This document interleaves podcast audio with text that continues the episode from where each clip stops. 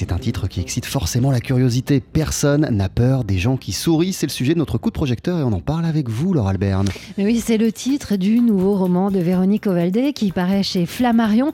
Alors on imagine bien, hein, euh, avec cette phrase, qu'il y a une suite à l'affirmation, une suite qui sera développée dans le roman, au centre duquel Gloria, mère de deux filles fuyant une menace sourde, sourit, comme le dit sa fille, comme une désespérée.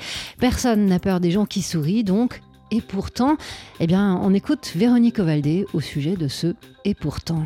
J'aime bien ce trouble-là. Faites le test, c'est assez amusant.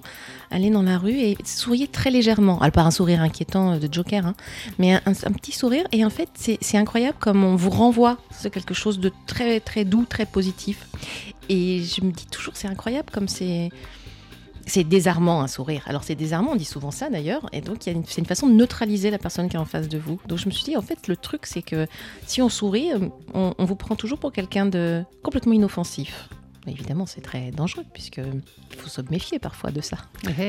Comme souvent chez, Véronique Ovaldé, les, héroïnes sont des femmes. Oui, alors ici, il y a une femme extrêmement mystérieuse dont on se demande pendant tout le roman ce qu'elle fuit. Euh, une femme avec ses deux filles, ça c'est pour le clan féminin, et face à elle, quelques figures masculines, des figures a priori bienveillantes et qui pourtant peuvent se révéler ambiguës, voire inquiétantes. Au début du livre, j'installe chaque personnage dans une forme d'archétype. Donc Gloria, euh, c'est la mère louve qui s'occupe de ses petites, euh, euh, son adolescente et puis ça, et la toute petite. On sent qu'elle est menacée, donc elle est a priori victime d'une violence, d'un harcèlement. Et donc on a, on a, voilà, on a des archétypes et on a ces hommes qui sont à la fois bienveillants mais un peu inquiétants. Il y a l'avocat corse qui est une espèce de parrain un peu mafieux, on imagine quelque chose comme ça.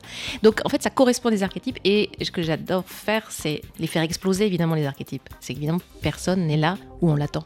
Alors ces personnages, ces, archétypes soigneusement déconstruits, comment et surtout quand apparaissent-ils à, Véronique Ovaldé? Eh bien la nuit, en fin de nuit, hein, c'est-à-dire quand elle se lève très tôt, vers 4 heures du matin pour écrire. Pourquoi? Bah, Parce que la nuit c'est propice justement à l'apparition de ces personnages. La nuit ça se prête quand même très très bien à l'écriture. Il y a une confiance quand vous êtes seul dans la nuit euh, avec euh, tout ce qui fourmille et cette frontière entre le rêve et la réalité, elle est assez ténue euh, en pleine nuit. Et donc, il y a vraiment un surgissement des, personnages qui peut un peu s'incarner tout le long de l'écriture du, texte, qui prennent chair, quoi, qui deviennent plus complexes. Et en fait, il me semble que c'est vraiment euh, le fond le plus secret de soi, d'aller à la rencontre de, ces personnages et de les faire vivre et de les rendre, euh, même avec tous leurs points d'incohérence, de les rendre vraisemblables malgré tout. Alors voilà, oui, ils sont extrêmement vraisemblables, ces personnages de Véronique Ovaldé. Ils sont aussi extrêmement mystérieux. Ce, nouveau roman flirte volontiers avec le thriller. On est complètement retourné. Je vous dis pas pourquoi, comment. Euh, et puis il y a les ingrédients qu'on aime tant chez Véronique Ovaldé, et notamment cette petite dose point trop n'en faut euh, de fantastique, juste euh, ce qu'il faut pour brouiller les pistes. Personne n'a peur des gens qui sourient de Véronique Ovaldé, c'est paru chez Flammarion. Merci beaucoup Laure Albert. Merci Jean-Charles. On poursuit sur TSF Jazz en compagnie de Frank Sinatra, voici Mort.